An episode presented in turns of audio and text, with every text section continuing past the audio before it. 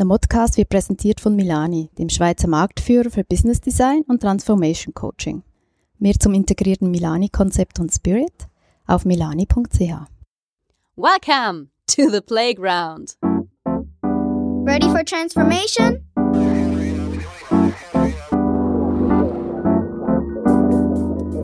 Modcast, the Masters of Transformation podcast.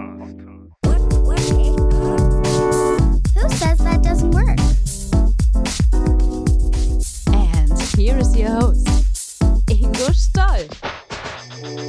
Hallo und herzlich willkommen zu einer neuen Ausgabe des Modcast des Masters of Transformation Podcast. Ich bin Ingo Stoll und ich freue mich, dass ihr wieder dabei seid beim zweiten Teil der Reise ins New Work Land mit der Reisegruppe der Vinci Energies Deutschland und Reiseleiter Alexander Kluge. Heute geht es um den zweiten Tag und bevor wir da einsteigen, vielen, vielen Dank für eure zahlreichen Kommentare und äh, positiven Rückmeldungen zum ersten Teil, zu dem Feature oder der Audiografie, äh, wie ich das jetzt bezeichne. Ein kurzer Kommentar noch zum Thema Tonqualität. Ich weiß, dass ich euch da hin und wieder etwas zumuten muss. Seid aber sicher, dass wir hier mit äh, ziemlich viel Improvisationskraft und äh, manchmal auch vielleicht mit minimalsten technischen Mitteln gearbeitet haben. Das wird sich in Zukunft sicherlich steigern, denn äh, es gibt viele, viele Learnings, wobei das wichtigste Learning garantiert eins ist, wenn ihr den perfekten Raum habt, alles ruhig ist und das Mikrofon auf Aufnahme steht, dann könnt ihr sicher sein, dass im Berliner Hinterhof gerade in diesem Moment jemand den Laubbläser anwerfen wird. Ja, damit genug von mir. Wir steigen ein in den zweiten Tag.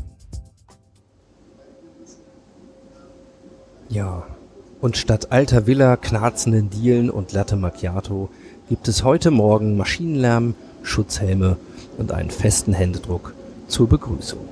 Es ist noch früher, als sich die Gruppe vor den Toren des ehrwürdigen Siemens Gasturbinenwerkes in Berlin-Moabit versammelt. Die Stimmung ist sehr gelöst und es herrscht eine freudige Erwartungshaltung auf eines der Highlights dieser Reise.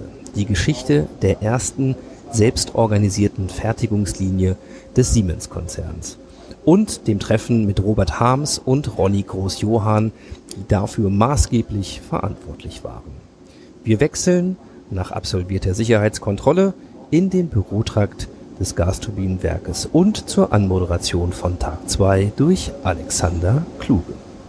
werden, ist, wie die lieben Kollegen Ronny und Robert, bei denen ich ganz, ganz lieb bedanken möchte, Robert, dass ihr euch da die Zeit nehmt, uns hier durchzuführen. Ähm, wie hier das Thema Selbstorganisation und wir haben gestern ja großens auf die Tafel auch geschrieben, Blue Collar, also wie gehen wir eigentlich mit dem gewerblichen Bereich um, wo wir diese beiden Themen auch wirklich mal kennenlernen und hinterfragen können, wie passiert das eigentlich in der Praxis? Wir sind in der Lage, äh, uns hier komplett durchzuimprovisieren.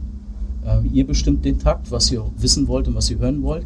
Wir haben natürlich unsere Grundstory, wo wir jedes Mal mit der gleichen Marschrichtung anfangen und dann verändert sich das Gespräch. Darum würden wir auch bitten, dass wir äh, nicht nur Monolog hier führen, sondern dass wir gemeinsam ins Gespräch kommen. Weil es kann sehr interessant werden. Weil wir wissen nicht, was, was ihr wissen wollt, aber wenn ihr es sagt, dann wissen wir es schon. Und dann können wir darauf antworten. Dann lasst uns gemeinsam durch den Vormittag improvisieren. Das ist natürlich nicht wirklich improvisiert, aber es ist la- lange Übung, die wir hier haben. Und das merkt man sofort. Wir sitzen um einen großen Tisch versammelt mitten im Großraumbüro und Robert Harms erläutert ein Wandbild von Riesen und Zwergen, das manche an die Karten aus der Herr der Ringe erinnern mag. Vielleicht ganz kurz, bevor ich anfange mit unserer Geschichte. Was sieht man hier auf dem Bild? Also man sieht hier unten im Süden das sogenannte Nowland, äh, charakterisiert durch äh, die Dinge, die wir eigentlich alle gelernt haben. Standardisierung, Effizienz, Kontrolle, ähm, äh, Hierarchien, Bürokratie. Und hier gibt es auch schon so ein bisschen diese Lean Thinking Peninsula, also die Halbinsel des äh, Lean Managements, wo man eigentlich schon so angefangen hat, anders zu denken, den Mitarbeiter mehr mit reinzunehmen. Aber was halt häufig auch passiert ist, äh, gerade jetzt in deutschen Großunternehmen, man hat dieses Lean genommen und schön in die alte Welt gedrückt. Ne? Also mit, äh, mit KPIs äh, kontrolliert, ob man auch wirklich Lean ist und solche Sachen. Die Metapher dieser verschiedenen Reiche der Zusammenarbeitsphilosophien und ihrer Kennzeichen vom Nowland über die Lean Thinking Peninsula, den Startup Jungle bis hin zum Nextland, in dem Selbstorganisation und Führung ohne Hierarchien gelebt wird, passt extrem gut zum Entwicklungspfad des Bereiches von Robert Harms und Ronny Großjohann und hat hier eine ganz wichtige Rolle als Leitbild und Orientierung für die Gruppe gespielt. Und es passt natürlich auch gut zu einer Abenteuerreise vom Nowland ins Nextland, deren Anfänge Ronny Großjohann erzählt.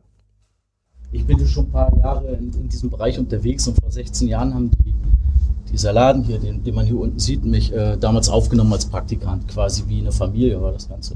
Und ähm, in den Jahren habe ich gesehen, dass äh, immer mehr von unserem Produkt, von unserem Herzen outgesourced wurde. Es ist ein bisschen opportun bei Siemens, dass man äh, Produkte beim Lieferanten effizienter oder äh, schneller äh, kaufen kann, weil es ist kosteneffizienter scheinbar, ne? Kostenreduktionsprogramme. Und unser Produkt hat immer mehr und mehr diesen Bereich verlassen und standen kurz davor, das letzte Stückchen zu verlieren. Und äh, damals ist Robert aufgetaucht, da hatten wir den Mut, tatsächlich äh, ähm, was, äh, was für unsere Jungs zu tun, dass wir ein Stück zurückgeben. Und weil wir das Ganze gelernt haben, waren ja studierte Fabrikplaner, also ich zumindest zum Teil, und äh, kannte das Produkt in- und auswendig, haben wir gesagt, nach mir das irgendwann, lass uns mal zusammensetzen und äh, für diesen Laden was Gutes tun. Welche Produkte gibt es denn auf dem Markt und was sind unsere Alleinstellungsmerkmale in Deutschland? Also so klassische Fabrikplanungsprojekt aufgesetzt, ne? mit der Hoffnung, äh, wir könnten äh, das Produkt zurückholen. Die große Identifikation und vor allen Dingen das Herzblut, mit dem hier über die Möglichkeit, das Produkt, in diesem Fall die Brennerkomponente der Gasturbine, zurückzuholen gesprochen wird, ist im Raum mit Händen zu greifen. Zu Beginn dieser Planung dafür ahnt jedoch niemand, wie weit sich dieses Projekt letztlich aus dem Nauland entfernen sollte. Was wir damals gemacht haben, 2014, äh, wie gesagt, es war dann so April, haben wir unser Projekt gestartet. Ähm, und wir kamen ja, wie gesagt, aus dieser klassischen Welt und wurden auch so sozialisiert und haben erstmal angefangen, unser Projekt aufzubauen, wie es sich gehört. Erste, was wir gemacht haben, traditionelle Managementkonzepte. Das Wichtigste war erstmal eine Projekthierarchie aufzubauen. Advisory Board. Lenkungskreis. Ja, Lenkungskreis, ja, Advisory Board. Pierre äh, Siemens ist so ein Buch, wo es Vorschriften gibt, wie man Projekte zu führen hat. Besonders wenn es gewisse Werte überschreitet. Kannst, kannst, genau. Kann ich dir mal zeigen. Die Kontrollmechanismen entsprechend eingeführt. Also das ist nur so ein Beispiel. Also das war damals, hat man gesagt, ne, es gibt so, um so eine Fertigung zu bauen, gibt es jetzt äh, sechs Teilprojekte, also zum Beispiel Wertstromdesign oder äh, Mitarbeiterqualifizierung, Technologiequalifizierung, äh, Supplier-Integration und so weiter. Außerdem haben wir angefangen, alles durchzuplanen. Ja? Also wirklich gesagt, wenn wir eine Fertigung in drei oder in zwei Jahren haben möchten, brauchen wir die und die und die Schritte. Also hier hingen Gantt-Charts von über äh, 1000 Line-Items an der Wand. Ja. Wir wussten genau jeden Schritt, haben wir gesagt, so muss es passieren, so viele Ressourcen brauchen wir, äh, haben alles detailliert durchgeplant. Äh, haben natürlich alle anderen Prozesse aufgemacht, also Stakeholder-Analysen, ähm, Risikoregister aufgemacht. Wir haben uns die Hälfte der Zeit damit beschäftigt, was unsere Risiken sind, anstatt wirklich an dem Projekt zu arbeiten. ähm, und entsprechend, wie gesagt, diesen großen Gantt-Chart äh, äh, Und das richtig nochmal darzustellen, ne? das ist zum Beispiel so eine Folie, die wir an über 16 Stellen reportet haben mit den KPIs. Kannst du ruhig weitermachen. Ähm, das ist aber gar nicht das Schlimme, dieses Papier zu erzeugen. Es ist zwar große Verschwendung, haben wir irgendwann kennengelernt, aber das Eigentliche, was wir gemacht haben, wir haben alles in Arbeitspaketen eingeteilt und die Leute schwerst mandatiert, was sie zu tun haben in diesem Projekt. Das heißt, ähm, Klassisches Projektmanagement äh, ist wie ein planwirtschaftlich geführtes Unternehmen. Man denkt sich zentral was aus, hat Konzepte und überlegt sich, wen kann man welche Arbeit geben, damit das große ganze Orchester zusammen funktioniert. Aber was man überhaupt nicht macht, und wie gesagt, das wussten wir damals nicht, wir dachten, wir waren richtig gut unterwegs, man äh, man gestattet niemanden von diesem Plan abzuweichen. Das ist klar Symptom einer Planwirtschaft. Doch, doch, da kommt ja mal der Change Request. Ja. Ich möchte kurz mal auf die Gefühle nochmal verweisen, die ihr gestern hattet, als wir gespielt haben. Also war gestern mal eine, Achso, ihr habt ein Spiel eine Runde Planwirtschaft gespielt. Und also, bei Planwirtschaft, ich glaube, es war insbesondere du warst es, der sagt, ich werde wahnsinnig. Ja. Weil wir haben ja jedem nur erlaubt, in seinem Kästchen zu denken. Also so gesehen haben wir alles richtig gemacht, haben uns sehr gut gefühlt und die ersten paar Wochen dachte, äh, war auch, ja, erstmal die ersten paar Wochen war immer alles grün natürlich, aber den ersten paar Wochen weiß man, es ist ja so ein bisschen ähm, Forming-Phase und Storming-Phase, da, da muss ja noch nicht alles so laufen. Aber selbst nach zwei, drei, vier Monaten ampeln immer alle grün. Aber vom Gefühl her, also es war dann so im August, wussten wir irgendwie, kommt überhaupt nichts auf die Straße. Nichts passiert, aber obwohl alle Projektscreens äh, mal grün sind. Ich muss euch das Gefühl Und- mal vermitteln, was man hat. Ne? Wir, wir haben ein Jahr vorher haben wir in der Kneipe gesessen und uns gefeiert, was wir für coole Typen sind, was wir für ein geiles Konzept auf die Straße gebracht haben, wo alle uns gesagt haben, ey, mit euch wollen wir nichts zu tun haben, Spinnerei geht sowieso nicht, kommt ihr nicht mit durch. Wir haben den, den, den Zuschlag gekriegt. Ne? Und dieses Leuchten, was in unseren Augen war, etwas zu schaffen, etwas Großes zu schaffen, was, wo wir Teilhaber waren, war mit diesen ganzen Projekten nicht spürbar. Das war nicht da. Ihr könnt euch das vorstellen, wir saßen hier in diesem Raum, wo ihr jetzt sitzt, und haben darüber diskutiert, warum die Dinge nicht funktionieren.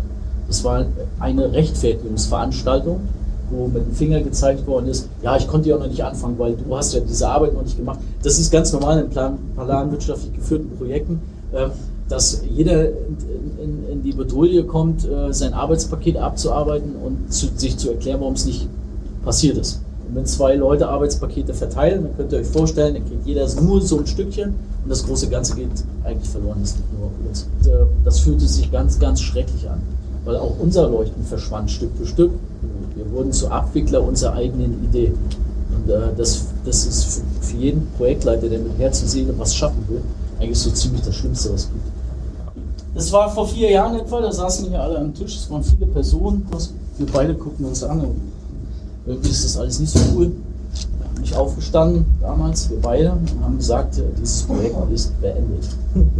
Könnt ihr euch vorstellen, wie alle geguckt haben? Mitten noch im Kampfmodus, sich rechtfertigen, alle waren super, sich zu zeigen, was sie für tolle Hechte sind. Und dann sagen wir plötzlich, das Projekt ist zu Ende. Das konnte natürlich keiner glauben, aber wir meinten das tatsächlich ernst. Zu diesem Zeitpunkt war der Traum der Brennerfertigung im Berliner Werk gescheitert.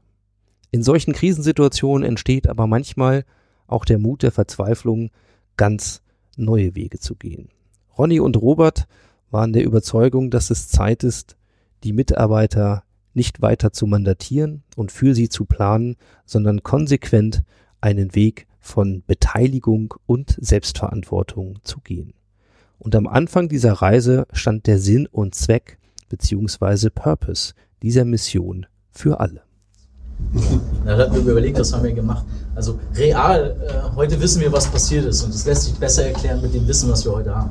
Wir haben diesem ganzen großen Team einen Sinn und Zweck gegeben. Nämlich baut eure eigene Fabrik und haben alle als Teilhaber gewonnen auf dem Weg, indem wir ihnen Räume geöffnet haben. Und das sind genau diese Räume. Wir haben nämlich Räume geöffnet und haben gesagt, äh, Leute, innerhalb dieser Räume gibt es keinen Einfluss von uns. Eure Aufgabe ist ganz klar über die Parameter, also über das Betriebssystem und die Rahmenparameter, eure Erwartung zu erfüllen. Bildet euren eigenen Sinn und Zweck. Und der Sinn und Zweck von Team A war, baut den Cluster da vorne im bestmöglichsten, im bestmöglichsten, äh, so, so gut, so, so best, äh, so gut wie möglich.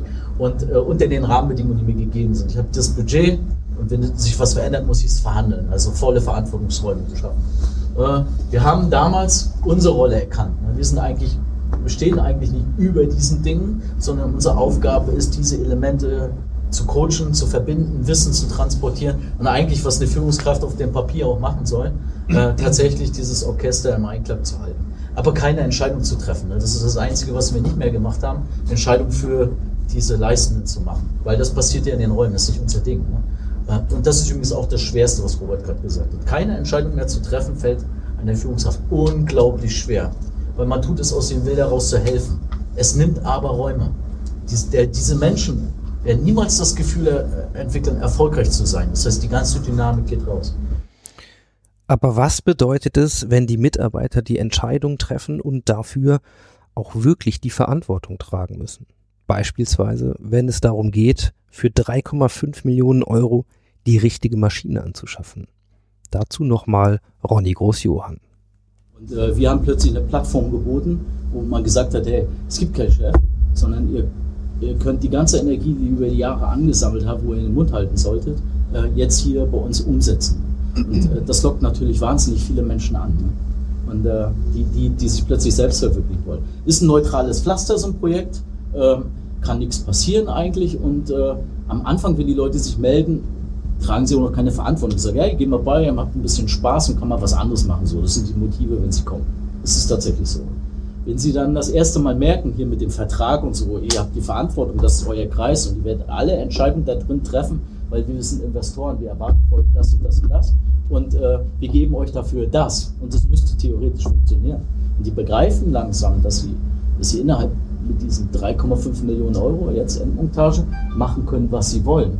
Dann fängt der Mensch tatsächlich an, und das haben wir gelernt von diesem Team, echte Verantwortung zu übernehmen. Dem wird bewusst, dass alles, was sie in diesem Raum machen, äh, äh, Entscheidungen selber äh, treffen müssen. Wir hatten oft die Gelegenheit am Anfang, ne, oh, die 3,5 Millionen, das ist ja alles Spaß, macht ja alles Spaß, wenn man diese Freiheiten hat. Ne?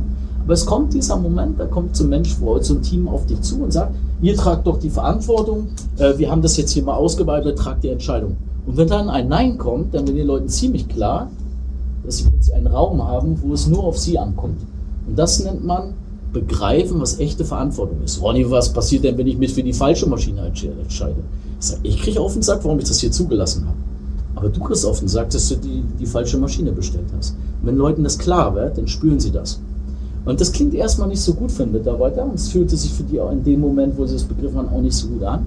Aber wenn man dann eine Entscheidung trifft, ne, dann will man die ganz genau treffen. Also fängt man an, sich Wissen reinzuziehen, damit man die richtigste Entscheidung treffen kann. Was in der im planwirtschaftlichen Unternehmen passiert das einfach nicht. Und, und in diesen Projekten, da trifft die Entscheidung der Chef und alles ist gut. Nichts wird richtig ausgewogen, weil keiner hat so richtig die Verantwortung. Aber in diesen Teams fangen die Leute an, äh, Wissen herzuholen. Und damals hatten wir Experten noch eingesetzt, die, die waren auch ihre eigenen Kreise, also eigene Herren, die plötzlich gefragt worden sind nach ihrer Meinung. Ne? Das fühlt sich für die super an, ne? wenn ein Team auf die zukommt und sagt, hey, sag mal, ich muss jetzt hier die Entscheidung treffen, aber ich weiß nicht, welches Werkzeug wir einsetzen und wie die Mitarbeiter qualifizieren. Könnt ihr uns mal unterstützen? Das fühlt sich für alle super an. Ne? Und ähm, diese Entscheidung wird so lange hin und her gewälzt und es kann am Anfang ziemlich lange dauern, weil ein Mensch muss das verarbeiten, wenn er plötzlich die Verantwortung trägt, ähm, bis das Richtige rauskommt. Und wenn dann eine Entscheidung getroffen wird im Team, dann merkt das Team, wie echt, wie gut sich das anfühlt, Verantwortung zu haben. Am Anfang eher, oh, Verantwortung tragen, es macht mir Angst. Aber wenn so eine Entscheidung fällt im Team, dann dreht sich das komplett um.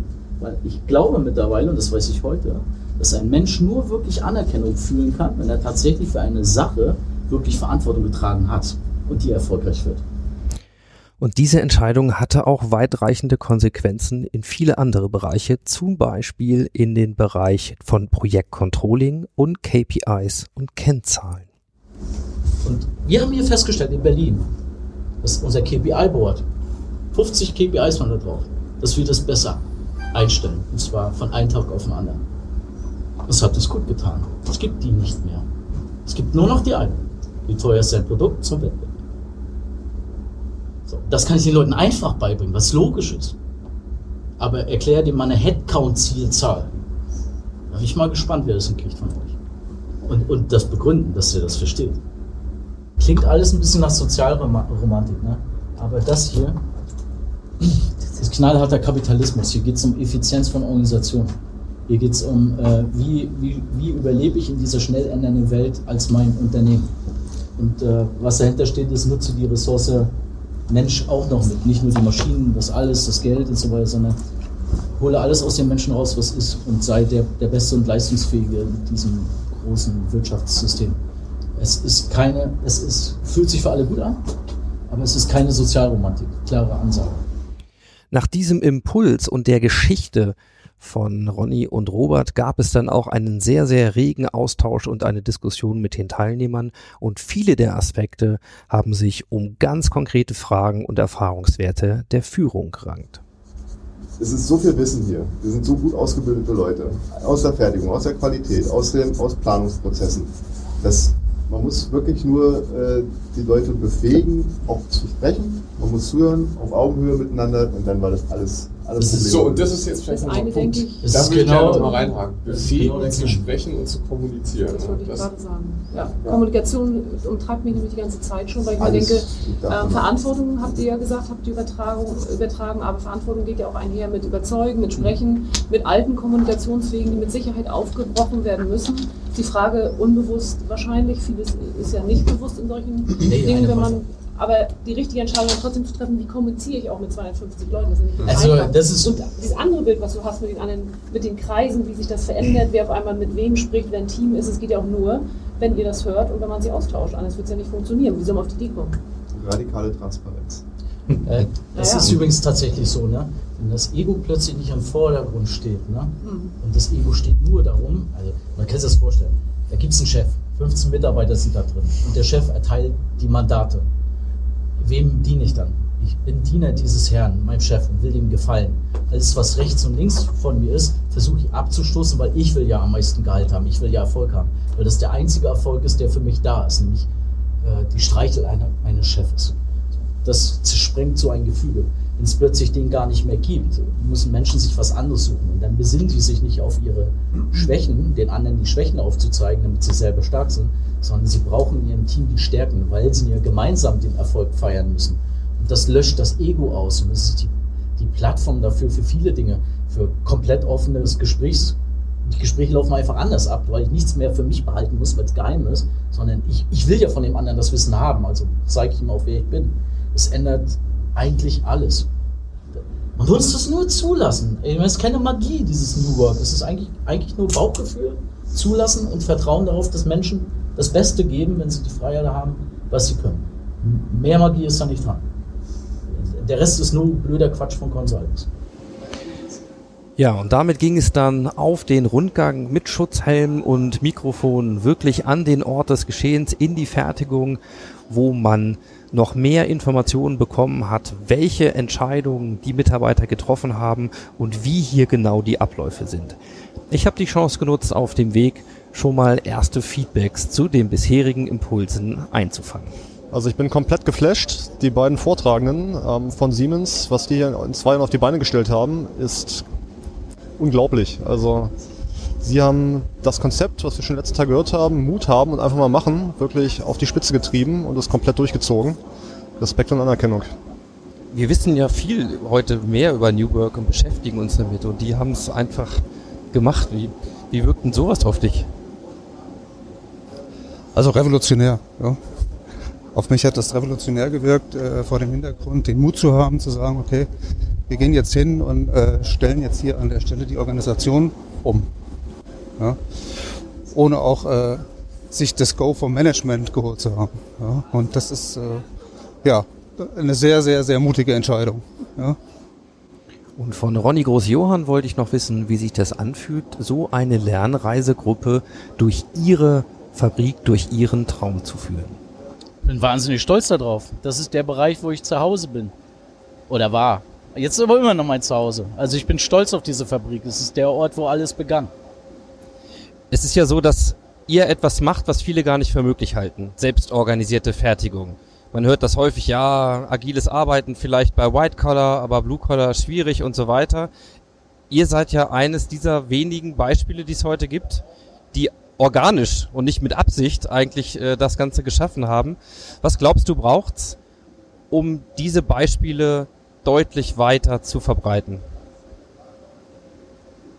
Also ich glaube, dass gute Impulse, eine gute DNS, die man weitergeben kann, ist ja heute auch passiert. Wir haben Teil von uns hier weitergegeben. Ähm, erzeugt Mut, das auch zu machen. Und ich glaube ganz fest daran, dass es schon immer in uns ruht. Aber wir brauchen diese guten Beispiele, um mutig zu sein, zu sagen, jetzt machen wir das da auch noch mal.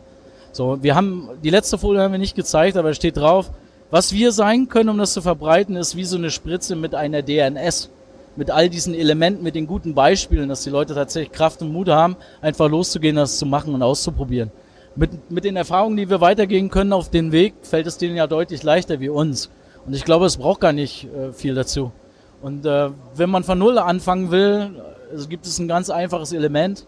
Mit der Frage, wie würdet ihr es dann machen, fängt alles an. Und das ist der erste Raum, der aufgeht. Und dann muss ich einfach nur weitergehen und beobachten, ob diese Leute erfolgreich werden oder nicht. Und ob sich das für mich gut anfühlt. Und aber ich glaube, dass sich das für alle wahnsinnig gut anfühlt, wenn alle anderen sich ihre Erfolge feiern. Also eigentlich ist es einfach.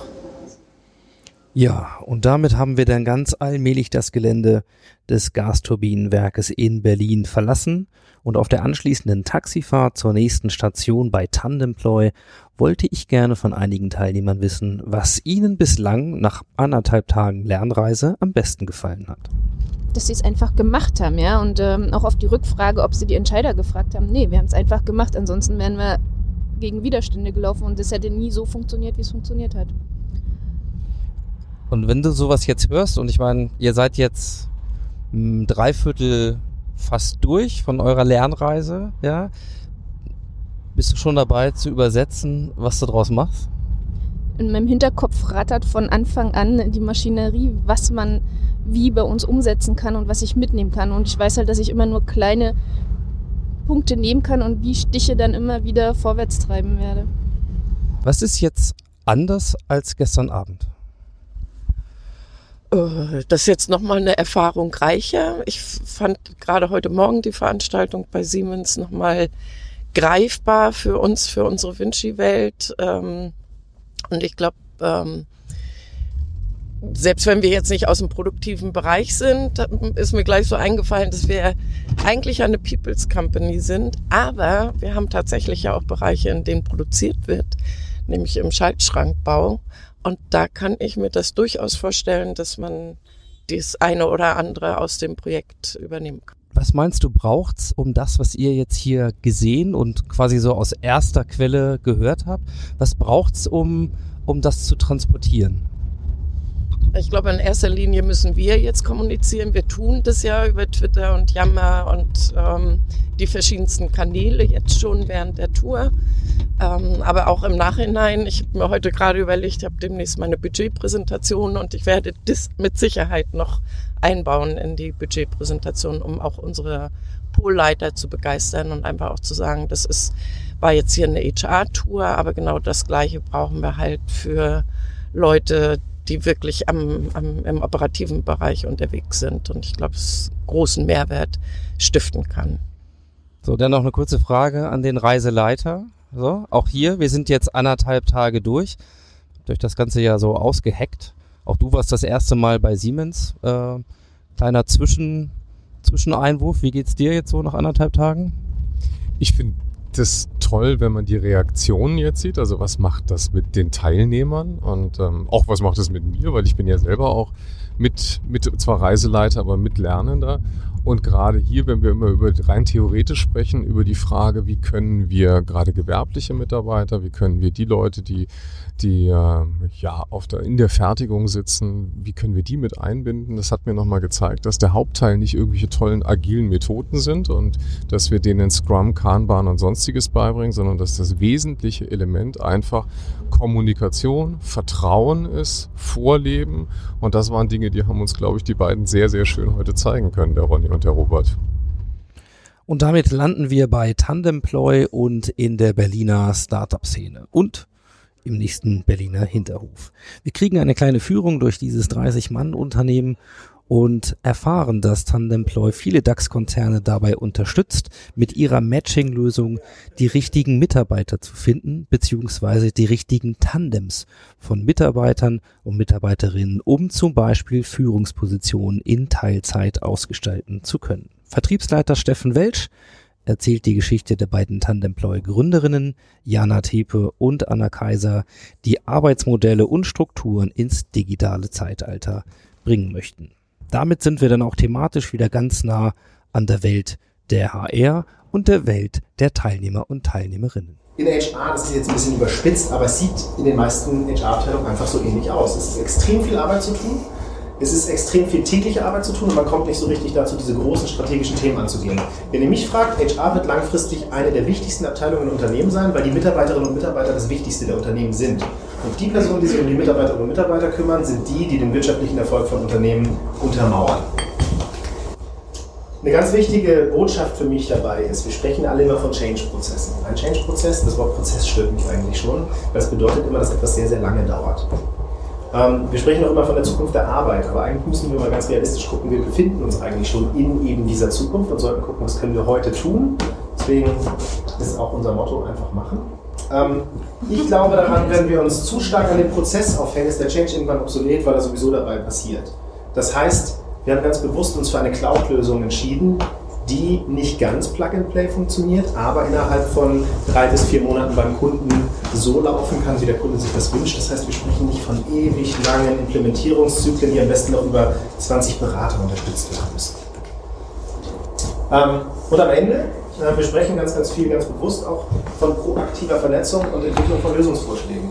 Das ist nämlich genau das, was wir fördern möchten. In vielen Unternehmen ist es so, möchte ich mal eine Rotation machen oder einen Mentor finden oder so, gehe ich zu meiner Führungskraft Die Führungskraft geht zu HR, die HR geht zu anderen Führungskraft, guckt, wie kann das Ganze aufgesetzt werden und ich bin gar nicht so stark mit involviert in den Prozess. Wir sprechen ganz bewusst von Enabling der Mitarbeiter und Empowerment, weil wir daran glauben, wenn die Personen selber mit in die Hand nehmen können, wie sie ihr Unternehmen oder sagen wir mal sich im Unternehmen weiterentwickeln können, dass eine sehr, sehr starke intrinsische Motivation zur Arbeit entsteht und ein ganz, ganz anderes Verhältnis. Wir sind kein Projektmanagement-Tool, wir sind kein Social Collaboration-Tool, sondern unsere Vision ist, Mitarbeiterinnen und Mitarbeiter miteinander zu vernetzen auf Grundlage von Wissen und Interesse, die sich vielleicht vorher auch noch nicht kennen. Und rund um dieses ganze Thema des Matchings, wie bringe ich hier auf verschiedenen Ebenen die richtigen Leute zusammen und fördere damit andere Formen der Arbeit im digitalen Zeitalter. Dazu gab es auch eine rege Diskussion und viele Fragen. Gibt es da schon direkte Fragen? Ja, wie wird es gelebt? Also jetzt, äh, wenn, wenn man so, äh, so ein Matching, Ja. hast du da auch ähm, Ergebnisse, wie das genutzt wird, wie Mhm. erfolgreich das Ja. genutzt wird? Das ist sehr, sehr stark abhängig von dem Kunden und von dem Projektteam beim Kunden. Was wir im ersten Schritt eigentlich immer machen, ist eine Art kleinen Workshop. Da geht es darum, welche Thematiken sind für dich wichtig, wer soll das Projektteam sein, welche Themen möchtest du damit abbilden. Und man muss auch von beider Seite ganz fair ein Erwartungsmanagement machen. Weil der Kunde darf sich nicht darauf ausruhen, dass du ein Produkt zur Verfügung stellst und denken, es fliegt von alleine, sondern der Kunde muss von seiner Seite auch ein kleines Budget für Marketing zur Verfügung stellen und Personen, die sich damit beschäftigen dürfen in ihrem Arbeitsplatz oder an ihrem Arbeitsplatz. Und je besser wir das mit dem Kunden aufbereiten, desto besser auch die Nutzung der Software. Wenn du jetzt nach Zahlen fragst, wir haben eine Nutzungsrate zwischen 15 und 80 Prozent. 80 Prozent sprechen wir von einem Mittelständler, knapp 2000 Mitarbeiter. Die gesamte Geschäftsführung Mhm. steht voll und ganz hinter unserem Produkt und es wird in ganz, ganz viele Prozesse mit Mhm. eingebunden. Ist Mhm. klar, dass es der Nutzung Auch dieses, dieses Co-Leadership, das interessiert mich besonders. Wie funktioniert Das das? fand ich spannend. Ein, ein großer Kunde aus dem DAX-Bereich, Co-Leadership als einziges Thema, das sie anbieten über unsere Ja. Lösung, 15% Nutzungsquote. Das Ja. klingt erstmal nicht viel, aber 15% Stark, ja. Interesse und dann siehst du die Aufteilung. 35% interessierte Männer, 65% Frauen. Hätten die niemals mit gerechnet. Altersgruppen, natürlich zwischen 30 und 40, das ist so die Standard-Altersgruppe, wo man über die Familie nachdenkt, aber auch so Altersteilzeit. Genau, da geht es dann darum zu sagen, ey, ich bin seit 20 Jahren in diesem Verein, mir reicht auch ein 75% Gehalt. Ich kann vielleicht auch mit einem Junior zusammen ein Tandem bilden, den ich so ein bisschen mit onboarde, in dem, was ich eigentlich kann, um langfristig, ja, möchte ich mal sagen, eigentlich implizit Wissенstransfer Das, zu das schaffen. ist ja, sage ich mal, vor der Herausforderung stehen wir ja. Genau. Ne? Also, dass junge Leute auch äh, Führung übernehmen wollen. Ja. Und so ein Tandem könnte ich mir wirklich gut vorstellen. Im Anschluss an diese Diskussion hatte ich dann noch die Gelegenheit, mit Steffen Welsch zu diskutieren und ich habe ihn gefragt, warum Tandemploy eigentlich seine Türen öffnet und das Haus aufmacht für Lernreisen und Austausch dieser Art. Wir machen das hauptsächlich deswegen, weil unsere Vision eigentlich auch ist, zu lernen von anderen. Das bedeutet, was machen wir in unserem Produkt? Wir möchten Lernen unterstützen, wir möchten Wissen teilen, wir möchten Wissen auffinden und sichtbar machen. Und gleichzeitig ist es für uns natürlich ein riesen Mehrwert, wenn solche Gruppen wie heute kommen, auch Fragen zu stellen. Zu fragen, würde das Produkt so für dich passen? Welche Features findest du wichtig? Passt es insgesamt überhaupt und was denkst du darüber? Weil eigentlich kann man ein Produkt nur dann gut entwickeln, wenn man direktes Feedback von potenziellen User, Usern kriegt. Und diese potenziellen User waren natürlich heute die ganze Zeit hier. Jetzt kann ich mir vorstellen, ihr seid ein Startup, äh, ihr habt viel mit Softwareentwicklung zu tun, ihr habt äh, die seltene Spezies von Cloud-Entwicklern bei euch drin und so weiter. Ähm, habt ihr eigentlich überhaupt Zeit, selber Lernreisen zu machen? Also könnt ihr rausgehen oder ist das nur jemand, der dann wirklich direkt Kundenkontakt äh, hat, im, im Vertrieb ist? Also wie, wie macht ihr das bei euch? Ähm, wir machen das Ganze auf unterschiedlichen Ebenen. Zum Beispiel war unser IT-Team letzte Woche komplett auf den Code Talks in Hamburg, zwei Tage nur mit dem Thema Innovation in IT, was können wir machen, was können wir lernen. Das heißt, das ganze Team draußen, um zu lernen, um sich weiterzubilden, um sich fortzubilden, um aber auch eine Teambuilding-Maßnahme zu schaffen. Gleichzeitig wir, die sowieso viel unterwegs sind, lernen, glaube ich, auf jeder einzelnen Veranstaltung über Feedbacks, über Podiendiskussionen, über Vorträge, die wir halten dürfen und über den Austausch mit den Personen danach. Und so gucken wir eigentlich, dass wir jedes Team auch dazu animieren, entweder selber etwas zu finden oder Vorschläge zu machen, was eigentlich passt. Weil unsere Vision dabei ist natürlich auch, wir können nur dann ein perfektes Produkt bauen, wenn wir wissen, was ist eigentlich da draußen los und wenn wir darauf reagieren können. Ein letztes Mal stand dann noch ein Orts- und Perspektivenwechsel für die Teilnehmerinnen und Teilnehmer der Vinci Energies auf dem Programm. Das Ziel war der größte Coworking Space in Berlin im Atrium Tower. Über sagenhafte 14 Etagen erstreckt sich das Areal, das vom Venture Capital getriebenen Startup aus New York betrieben wird und das mittlerweile fast 500 Standorte in fast 100 Ländern weltweit betreibt. Hier erleben die Teilnehmer Coworking und geteilte Büronutzungskonzepte auf industriellem Niveau und bei großartiger Aussicht über Berlin eine Einführung von Alexander Kluge in die Methodik Working Out Loud, die selbstorganisiertes Lernen in kleinen Peer Groups ermöglicht. Dann war es am späten Nachmittag Zeit für abschließende Fazits und Resümees dieser zwei Tage Digital Readiness Days Berlin, aka der Reise ins Newarkland mit Hintergrundmusik und Tischtennis spielenden Coworkern im 22. Stock. Also ich, ich nehme mit, dass ich verschiedene Dinge einfach in meinem Team ausprobieren möchte, zusammen mit meinem Team. Und ähm, ja, da auch eine Art Vorbildfunktion reinbringen will und auch HR stärken möchte. Also einfach äh, da weiter dran arbeiten, dass HR auch eine Stimme hat im, im Unternehmen, nicht nur als, als Serviceeinheit gesehen wird, sondern wirklich als Strategiepartner der Geschäftsführung. Das ist für mich, glaube ich, ein ganz wichtiger Punkt und das wirklich mit, mit Energie, mit Brennen voranzutreiben. Also ich hatte immer so eine Idee, wie Digitalisierung aussehen könnte. Und habe aber jetzt immer war so ein bisschen vor, wie so, vor so einem Fluss oder so einem See und ich habe irgendwie kein Boot gesehen so für mich oder immer nur so irgendwie so ein Flößchen. Und jetzt habe ich das Gefühl, wir haben eine Idee, wie man so einen Tanker bauen könnte, dass man da zügig rüberkommt. ja, also ich habe die Idee, äh, ob das morgen noch hält, aber Ja. ich habe das Gefühl, ich habe so Handwerkszeug, mich an den Tanker dran zu machen. Tut mir leid, bei mir ist das so. Sehr schön. Ja, cool. Hätte ich. Das ist schon einiges Danke. erreicht. Ja. Ja, also ich war auch etwas skeptisch am Anfang, aber ich bin auch sehr positiv ja, überrascht oder angetan, inspiriert. Ähm, bin auch am Überlegen jetzt, wir haben nächste Woche HR-Meeting vom Pol. Wie kann man das den Kollegen jetzt rüberbringen, was, was man erfahren hat? Äh, wie kriegen wir das in die Organisation? Wie kriegt man die HR-Business-Partner so, sage ich jetzt mal, angefixt, dass die auch sagen, das interessiert mich? Da bin ich momentan so ein bisschen am überlegen, wie, wie, wie kriegt man die, die Teams mit? Weil gegebenenfalls müssten wir auch überlegen, denen eine ähnliche Chance zu geben. Ja? Weil so sehe ich es schon schwierig, als eine Person dann zu sagen, und die arbeiten sehr, also bei uns auf jeden Fall sehr eigenverantwortlich, dass die da auch ein Interesse dran haben und ein Gespür dafür kriegen. Das, das wäre so ein Punkt, der, der für mich auch nochmal wesentlich wäre. Ja, dem schließe ich mich gleich an, weil ich mir nämlich auch vorgenommen habe, in meine Budgetpräsentation das noch mit reinzubauen. ähm, also ich bin mit sehr hohen Erwartungen ähm, an diese zwei Tage heran- herangegangen, weil wir hatten ja auch vorher schon uns überlegt, was wir machen wollen und ich war schon auch gespannt, wie der Teilnehmerkreis das aufnimmt. Ähm, und ich muss sagen, ich bin, ich gehe mit einem super positiven Gefühl jetzt äh, nach Hause, weil ich sage, ich, habe einfach das Gefühl, dass jeder hier was finden konnte und auch gefunden hat, ähm, dass das genau der richtige Weg ist. Ich bin davon überzeugt, dass, dass wir dieses Konzept ausrollen können auf die Vinci Energies Welt. Ähm, dass wir das dringend auch unseren operativen Kollegen zur Verfügung stellen. Und ähm, ja, ich, ich bin happy und mir geht's gut und ähm, schönen Dank, ganz, ganz herzlichen Dank, äh, gerade auch an, an die Orga.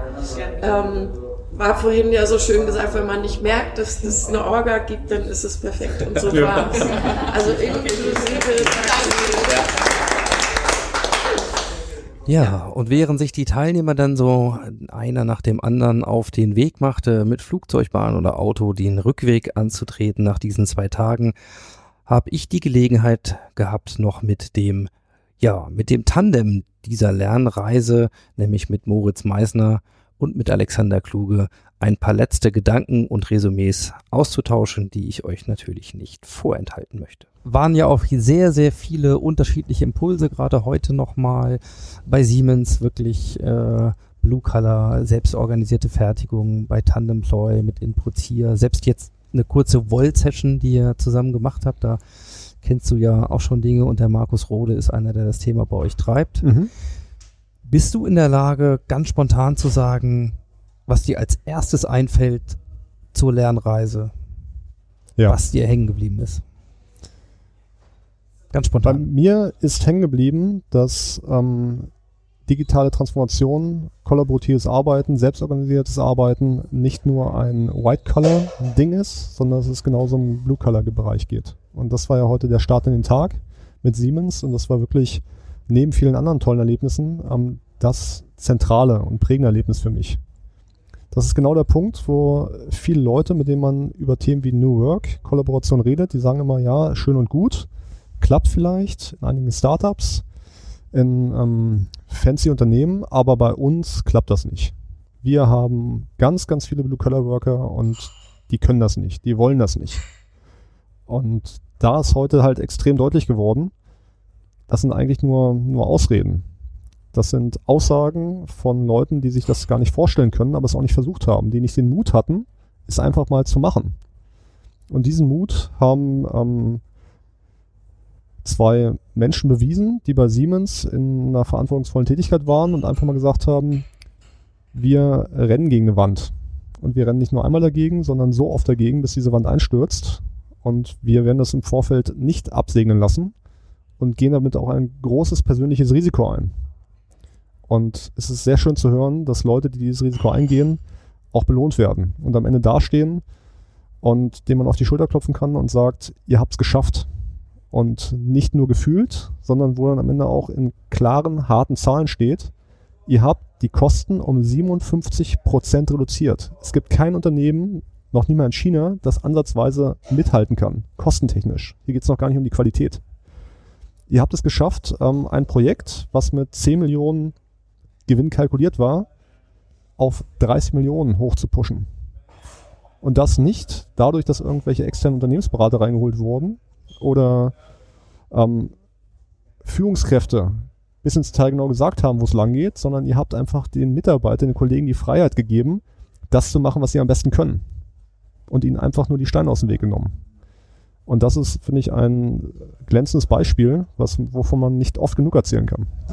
Jetzt ist es ja so, dass du schon gesagt hast, es gab zwei Lernreisen, die auch nach Berlin gingen, Mhm. äh, vorab natürlich mit anderen Teilnehmern. Das Ja. war jetzt der dritte Part. Äh, was würdest du sagen, braucht eine Lernreise, so ein Angebot über, über, sagen wir mal, zwei Tage, dass es wirklich funktioniert? Also man, es braucht natürlich einen, einen guten Partner, der ähm, mit einem zusammen diese Lernreise erstmal erarbeitet. Der, der offen ist für eigene Ideen, für Dinge, die im eigenen Unternehmen ähm, umsetzbar sind, die ähm, für die Zielgruppe relevant sind, der aber auch viele, viele eigene Ideen hat. Und in dem Fall mich halt auch auf neue Ideen bringt. Und das macht Spaß in der Vorbereitung und das ist Spaß, der sich auch überträgt. Wenn man dann sieht in der Umsetzung, wie es funktioniert und wie es von der Zielgruppe, in diesem Fall den Personalleitern unseres Unternehmens, angenommen wurde. Also das war für mich ein tolles Erlebnis. Ähm, und was halt auch ein großer Faktor war, ist, dass ähm, wir diese Lernreise halt sehr variabel gestaltet haben. Wir haben wirklich mehrere Unternehmen besucht. Wir waren immer in Bewegung und haben, denke ich, es deswegen auch geschafft, sehr viel Input besser zu verarbeiten. Jetzt ist ja der Aufwand, der dahinter steht und damit auch die Frage, was kostet sowas nicht nur an Zeit, ähm, Mhm. sondern auch an Geld im Zweifelsfall nicht ganz zu verachten. Also es gibt sicherlich einfachere Möglichkeiten, erstmal irgendwie auch an Inspiration zu kommen. Ja. Was aus deiner Sicht ähm, ist denn da deine Bilanz? Also in meinen Augen sind Kosten Nutzen, also für das, was heute und gestern ähm, erbracht wurde, ähm, stehen absolut im Verhältnis. Es war ohne Frage nicht günstig, aber es hat sich gelohnt und jetzt ist natürlich auch mein Wunsch, dass ähm, viele von diesen Ansätzen auch weitergeführt werden. Dass man nicht sagt, das waren jetzt zwei Tage Lernreise und hier ist jetzt Schluss, sondern das soll eigentlich der Startpunkt sein, an dem es weitergeht.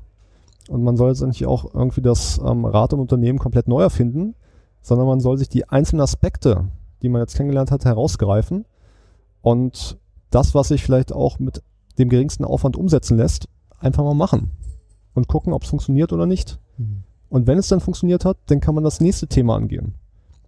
Was meine Angst wäre, wäre, dass man entweder sagt, ich mache gar nichts, ich bin wieder im operativen Alltag, oder ich versuche zu viel auf einmal zu machen. Ja. Letzte Frage, du hast es gerade schon angedeutet, der Blick voraus, also nach der Lernreise ist vor der Lernreise. Mhm. Zum einen geht es um die Frage, wie diese Impulse jetzt tatsächlich umgesetzt werden können, vor allen Mhm. Dingen mit denen, die jetzt heute nicht dabei waren. Ja. Ja, und die zweite Frage ist, was mit denen, die heute nicht dabei äh, waren, äh, macht ihr? Das heißt, werdet ihr dieses Konzept Lernreise fortsetzen? Werdet ihr noch andere Orte aufsuchen? Werdet ihr das mehr machen? Vielleicht auch mit anderen Leuten? Oder wie siehst du da die Entwicklung mit diesem Lerninstrument, Co-Learning-Instrument, was wir hier in bewegter Form erlebt haben? Okay, ich werde erstmal eine Frage beantworten, die, die du nicht gestellt hast, sondern ich werde erstmal sagen, was wir mit den Leuten machen, die da waren. Ähm, ich finde, die Lernreise wurde super dadurch abgerundet, dass wir erstmal Input gegeben haben, aber die Leute nicht mit diesem Input in der Luft hängen lassen, sondern sagen, wir geben euch ein praktikables Tool an die Hand, mit dem ihr diesen Input auch selber direkt ab morgen eigentlich umsetzen könnt. Das heißt, die letzten zwei Stunden dieser Lernreise war ähm, ein Einstieg in das Thema Working Out Loud, wo wir mit Alexander natürlich auch einen Experten direkt vor Ort hatten, der dieses Thema in Deutschland treibt und sehr eng mit dem John Stepper zusammenarbeitet. Und hier wäre es halt wirklich der Hammer, wenn unsere Personalleiter sich jetzt in zwei Zirkeln zusammentun und die nächsten zwölf Wochen an ihren konkreten Zielen arbeiten. Sie erfahren einmal am eigenen Leib, wie Working Out Loud funktioniert. Im Idealfall sagen sie, es war ein tolles Erlebnis, es hat funktioniert und arbeiten als Multiplikatoren. Und zwar sowohl als Multiplikatoren des Tools Working Out Loud, wie kann ich ein Ziel umsetzen, das mir persönlich wichtig ist, aber auch als Multiplikatoren für die verschiedenen Themen, die sie an den zwei Tagen kennengelernt haben. Und das war der erste Teil der Frage, den ich vorgezogen habe. Was machen wir mit den Leuten, die noch nicht dabei waren? Ähm, es geht auf jeden Fall weiter. Es sind weitere Digital Readiness Days geplant mit ähm, Unternehmensbereichen. Der nächste findet im Januar 2019 statt. Es gibt auch andere Bereiche, die schon angefragt haben.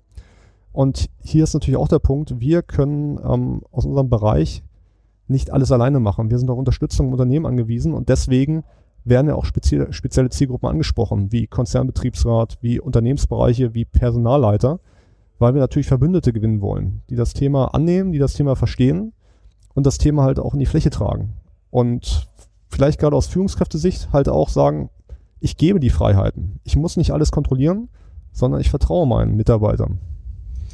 Hast du noch einen Tipp? Du hast gerade schon das Thema äh, ja, Verbündete suchen angesprochen. Hast du noch einen Tipp äh, für Leute, die das jetzt hören und sagen, "Hm, eigentlich hätte ich Lust, auch die Voraussetzungen zu schaffen, sowas mal zu machen bei uns im Unternehmen. Äh, weiß aber nicht ganz, boah, wo kriege ich die jetzt her? Vielleicht die Unterstützung, ähm, die, die Gelder im Zweifelsfall. Also für jemanden, der jetzt motiviert ist und sagt, das würde ich auch gern anstarten, so Mhm. aus deinen persönlichen Learnings. Aus meinen persönlichen Learnings ist es immer hilfreich, sich stark zu vernetzen. Nicht im eigenen Saft zu schwimmen, nur im Unternehmen, sondern auch aus dem Unternehmen rauszugehen.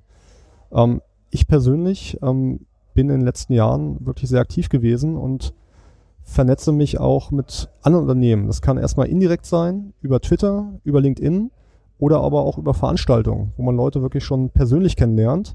Und wenn es Gemeinschaft, Gemeinsamkeiten gibt oder Themen gibt, die ich besonders spannend finde oder jemand anders an mir oder an unserem Unternehmen spannend findet, dann führen wir das Gespräch weiter. Dann erstmal auf einem geringen Level treffen wir uns erstmal, reden über aktuelle Themen und schauen, wie wir uns da gegenseitig unterstützen können. Also beispielsweise ist bekannt bei uns im Unternehmen, dass Working Out Loud ein Thema ist, was ich spannend finde.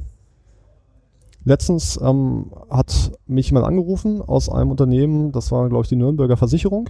Und der hat gesagt, eine Kollegin, die jetzt euer Unternehmen verlassen hat, ähm, arbeitet jetzt bei uns und die hat erzählt, Mensch, ihr macht Working Out Loud und du kannst mir was zu, erzählen.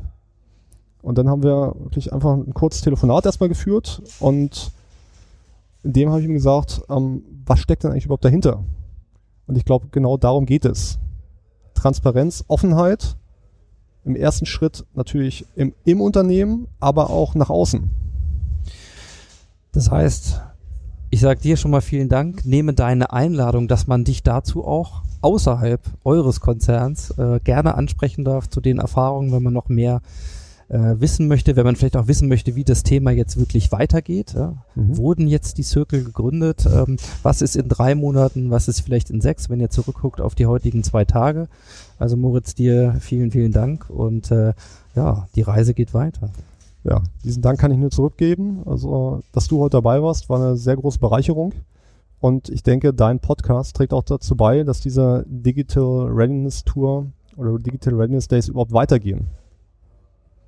Denn die Informationen, die hier gesammelt wurden, werden ja auch zum Teil auditiv verarbeitet und können sich so immer wieder angehört werden. Und So geteilt es. werden. Und geteilt werden, natürlich. Gut, alles klar. Vielen Dank. Ja, danke. Also, wir sitzen jetzt im WeWork. Hinten äh, läuft Tischtennis und es wird langsam dunkel Mhm. über Berlin. Die Teilnehmer sind unterwegs, zurück. Ja, äh, du als Reiseleiter, kurzes Fazit zu den zwei Tagen. Ähm, über, überraschende Begeisterung bei den Teilnehmern. Also ich war natürlich schon überzeugt davon, dass das, was wir machen, inspirierend ist, aber jetzt im Feedback tatsächlich auch nochmal festzustellen, dass wir auch Leute erreicht haben, von denen ich am Anfang nicht geglaubt habe, dass wir sie erreichen. Also dass wir wirklich durch die Inspiration, ähm, die wir von den verschiedenen Gastgebern, für die ich wahnsinnig dankbar bin, dass sie unsere, uns die Türen geöffnet haben, dass, dass sie durch diese Inspiration von den Gastgebern auch wirklich etwas erfahren haben, was sie in ihrer täglichen Arbeit umsetzen können, das begeistert mich. Also tatsächlich finde ich das auch toll und freut mich wahnsinnig, dass wir da etwas erreichen konnten, was vielleicht auch die Arbeit von dem Einzelnen ähm, ähm, verändert. Und ich glaube, das war ja eigentlich auch das Ziel. Also natürlich war das unser Ziel, dass wir das tun, aber ich habe nicht geglaubt, dass wir das in so einem großen Maß erreichen können und das ist schön. Ja. Was ich spannend fand, wir haben ja eine ganze Reihe Stationen durchlaufen in diesen zwei Tagen. So, wie findet ihr eigentlich eure Partner, die auf so einer Lernreise bereit sind mitzumachen und auch aufzumachen? Ähm, ich äh, glaube, der, der Kernpunkt ist natürlich, dass wir genau das tun, was wir den anderen heute, den Teilnehmern versucht haben zu vermitteln, dass der, das, das Erfolgsrezept für ähm, das Überleben in einer VUCA-Welt, in einer ähm, komplexen Welt Vernetzung ist. Und das ist auch der Erfolg unserer Journey, weil wir sind vernetzt. Also sowohl Sabine als auch ich sind extrem vernetzt mit den Akteuren in unserem kleinen Tribe, ja, also in der ähm, in, in, in dem Bereich, der sich mit New Work beschäftigt, ähm, mit, mit, mit Kollaboration, mit Vernetzung, mit natürlich mit Working Out Loud. Und dass wir so gut vernetzt sind mit unseren Partnern, denen wir immer auf Augenhöhe begegnen. Nie als Lieferant und nie als ähm, jemand, von dem kriege ich irgendwie auch vielleicht noch ein Prozent ab dafür, dass ich irgendwen dahin schleppe, ähm, sondern einfach nur wirklich miteinander reden und austauschen auf Augenhöhe. Und das kann man, glaube ich, nur, wenn man Vertrauen geschafft hat, Offenheit, Transparenz lebt. Und dieses Vertrauen haben wir immer gelebt. Also wir, wir sind immer offen zu den Partnern, mit denen wir arbeiten. Und ich glaube, deshalb empfangen sie uns auch gerne, weil sie genau wissen, dass wir nicht vordergründig irgendein tolles KPI verfolgen, sondern dass es uns darum geht, Mehrwert aus Vernetzung zu generieren. Glaubst du, dass man diese Reise nochmal genauso machen kann mit anderen Teilnehmern oder würdest du sie variieren? Hm. Ich, ich würde sie wahrscheinlich immer variieren. Also wir haben ja schon verschiedenste Lokationen besucht und äh, verschiedenste Reisen gemacht und nicht nur in Berlin und ich glaube, ich würde die immer wieder individuell zusammenstellen, weil ich glaube, eins ist wichtig, ähm, lasst uns keine standardisierten Reisetouren im Reisebus machen oder äh, Safaris, in denen wir in ein Startup gehen und anschauen, ähm, wie arbeiten die wie in einem Zoo, sondern ich möchte eigentlich vor allem nicht, dass wir nur zuschauen und die Zootiere bewundern hinter ihren Gittern, sondern dass wir uns austauschen miteinander, voneinander lernen, weil ich glaube, beide Seiten profitieren davon. Wir sind da eher so die Vermittler dieses Dialogs. Und ähm, ich glaube, wir würden das in derselben Form wahrscheinlich nicht nochmal machen. Wir würden vielleicht andere Partner für eine individuelle Zielgruppe zusammenstellen. Aber wir haben halt einfach sehr, sehr viele interessante Kontakte. Und tatsächlich ist es ja auch so, dass jetzt eine Reise, wie wir sie gerade gemacht haben, für einen, für einen Kunden dazu führt, dass dieser Kunde vielleicht selber offen ist für so eine Reise. Also warum sollten wir nicht jetzt genau die Kollegen von Da Vinci auch mal besuchen mit anderen Kollegen, die eben auf einem selben Pfad sind. Und diesen Austausch, ich glaube, das ist so dynamisch, dass wir, glaube ich, dieselbe Reise niemals zweimal machen würden. Also äh, Reisetouren aller äh, TUI, wir entdecken mal New Work, das wird es mit uns nicht geben. Der Pauschaltourismus hat ja sowieso Genau. seine Krisen und äh, der Trend geht woanders hin. Also insofern, äh, ja, letzte Frage vielleicht.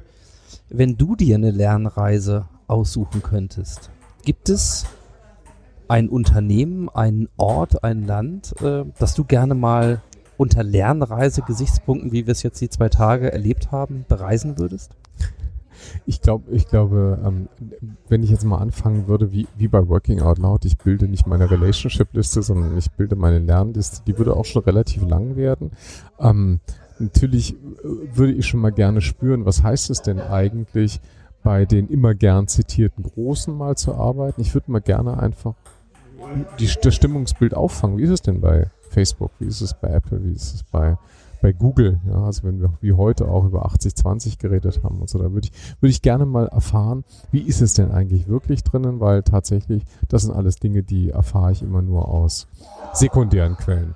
Ähm, Also, auf- also heißt, du würdest gerne in Mhm. Silicon Valley reisen? ja, ja, ich würde wahrscheinlich mal auch in Silicon, aber in Silicon Valley reisen mit so einer Pauschaltouristengeschichte, wie es viele andere auch, würde ich auch nicht machen. Ich würde eigentlich wirklich reinriechen. Ich würde gerne mit den Leuten mehr so erfahrbaren Austausch haben. Vielleicht sogar selber mal eine Weile lang im Googleplex oder im neuen äh, Apple-Gebäude irgendwie versuchen einfach zu arbeiten und mit den Leuten zusammenarbeiten. Das ist ja fast ich- so eine Art äh, Rucksacktourismus oder B&B genau. äh, für Lernreisen. Genau, ja, das wäre eigentlich auch nicht schlecht, so, ein- so ein Airbnb für Lernreisen. Und ähm, äh, die, die, ich glaube, ich glaube, da würde ich wahrscheinlich gerne mal so ein bisschen Luft schnuppern, wie es funktioniert. Ähm, während wir bei den Stationen, bei denen wir heute waren, ich glaube, ich schon ein gutes Gefühl habe darüber, weil ich, ich kenne dann die Gründer und ich kenne die, die Leute, die da arbeiten. Wir kennen sie teilweise über eine relativ lange Zeit, teilweise sogar über mehrere Stationen, mehrere Firmengründungen hinweg. Das ist der, der Vorteil der lang existierenden Netzwerke. Also das funktioniert schon, aber die anderen, die habe ich tatsächlich noch nicht erlebt. Und vielleicht wird es dann auch entzaubert, vielleicht denke ich dann auch, ja, das ist eigentlich alles ein totaler Schmarrn und es gibt genügend äh, Leute, die genau das berichten, auch dass es nicht so ist. Aber das mal erfahren, das wäre auch nochmal eine interessante Lernreise, die allerdings sehr, sehr viel Zeit braucht. Also das würde ich nicht mit kleinen Touchpoints machen, sondern das würde ich gerne lange erfahren. Ja, und die zweite Lernreise, die, die würde ich natürlich gerne machen in Erinnerung an deine Lernreise, ähm, die du gemacht hast. Ich würde gerne auch mal eine Lernreise ins Ich machen. Also Stichwort Containerschiff. Und das, das Erste, was du ja zum Besten gegeben hast, als wir hier eingestiegen sind in diese Lernreise, war ich liebe Container. Das, ähm, das wäre auch nochmal eine schöne Lernreise, die Lernreise ins Ich. Ja, äh, auch ganz ohne Circle, da kann ich dir hin. ich kenne Leute, die Ja. machen sowas und organisieren Ja. sowas. Ja. Ja, also, Ja. lieber Alex, ich danke dir für zwei äh, super spannende Tage äh, dabei zu sein, als, als Audiograf, äh, als Audiochronist äh, das mal begleiten zu dürfen. Ganz spannend. Äh, ja, insofern hoffe ich, dass es nicht das letzte Mal war, denn Reisen bringt Menschen in Bewegung und Bewegung sorgt für neue Gedanken und neue Perspektiven und ich glaube, das ist das, was wir letzten Endes brauchen. Sehr schön, lieber Ingo. Danke. Ich freue mich total, dass du dabei warst und ich glaube auch, das war wirklich auch eine Bereicherung für diese ganze Tour, weil der Audiochronist wird es nachher ermöglichen, dass wir uns alles nochmal anhören. Sehr schön. Danke dir.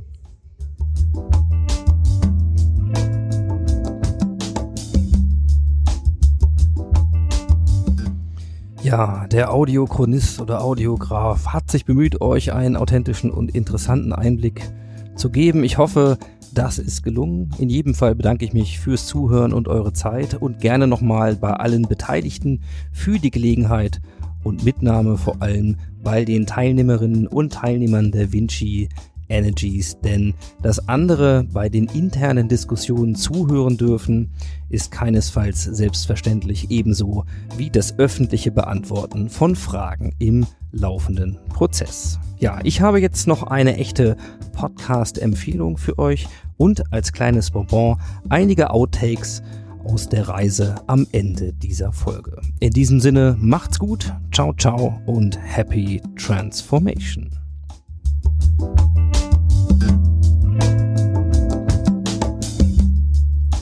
Hey, wenn ihr jetzt am Ende des Outros immer noch dabei seid, dann zähle ich euch zu den ganz, ganz engen Freunden des Modcasts. Dafür vielen Dank und als kleines Dankeschön habe ich heute eine persönliche Podcast-Empfehlung, die ich mit euch teilen möchte. Der Podcast heißt Der Flaneur von und mit Bastian Wilkert. Es ist eine Sendung, die ich regelmäßig höre und die mich immer wieder äh, aufs Neue inspiriert. Flanieren ist eine Philosophie, stets bereit, vom Zugfall überrascht zu werden und Neues zu entdecken. Das ist wunderbar formuliert und genauso ist es auch mit den Sendungen. Und wenn ihr Lust vor allen Dingen auf mehr Transformationsreiseberichte bekommen habt, dann möchte ich euch die Episode E35 ans Herz legen mit Florian Astor. 8000 Kilometer in zwei Jahren, was man auf Longhikes lernt und wie man sich darauf vorbereitet. Eine Wahnsinnssendung, eine Wahnsinnsreise. Und äh, ja, das lege ich euch ans Herz. Hört auf jeden Fall rein. Der Flaneur findet ihr überall dort, wo es gute Podcasts gibt. Und natürlich verlinke ich den Link auch in den Show Notes, die ihr wie immer auf mastersoftransformation.org findet. In diesem Sinne, ich bin gespannt, wie es euch gefällt und hört auf jeden Fall rein bei der Flaneur. Tschüss. Es kostet viel Arbeit. Ich hatte gerade unsere Organisation die ganze Ja, die ja. sich gerade so richtig Aber rein. auch, auch da. so die Idee gehabt, wir wollen Uhr. einen Katalog. Spannend. Ich habe eine Aussage, an die ich gleich gefragt rufen möchte. Ich finde es interessant. Es zieht sich wie ein roter Faden eigentlich den heutigen Tag, egal mit wem wir sprechen. Mut haben und machen. Mhm. Also wenn man das einfach mal zusammenfasst, das scheint ja wirklich so für, für mich so eins der, der Key Takeaways des heutigen Tages zu sein. Das erzähle ich dir schon seit Jahren. Das ist ja nicht zugehört. Jetzt habe hab ich es endlich gelernt.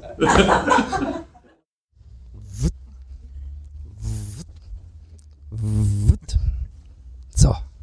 Gott sei Dank machen wir kein Video, ne? Ist ja alles nur Sound, ne? Was man nachher denkt, wenn man diese Sounds dann hört, weiß ich nicht, aber das werden wir ja sehen. Wie die jetzt ihre Tischtennisbälle wirklich direkt gleich in ihr Ja. Bierglas reinhämmern. Aber ich glaube, es geht darum, dass man das Ding trifft und da muss einer irgendwie trinken oder so. Ich weiß, ich glaube, es ist ein Trinkspiel. Ich glaube es auch, aber guck mal, nicht, es ist leider nicht viel Bier mehr drin. Ja, vor allen Dingen, ich, jetzt hat er jetzt einen kassiert, muss er was Mhm. trinken. Ja. Doch, er muss trinken. Alles glaube, klar. Okay, ist ein Trinkspiel. Ich glaube, dann sind die beiden auf jeden Fall schon relativ weit im Spiel. Ingo, ist das dieses New Work? Naja, wir sind ja bei WeWork. Äh, Wenn die nicht wissen, wie das geht. Ähm, auf jeden Fall gibt es hier freien Alkohol und eine gute Sicht über Berlin. Das scheinen zwei ordentliche Komponenten zu sein. Ingo, möchtest du noch was sagen? Äh, ähm,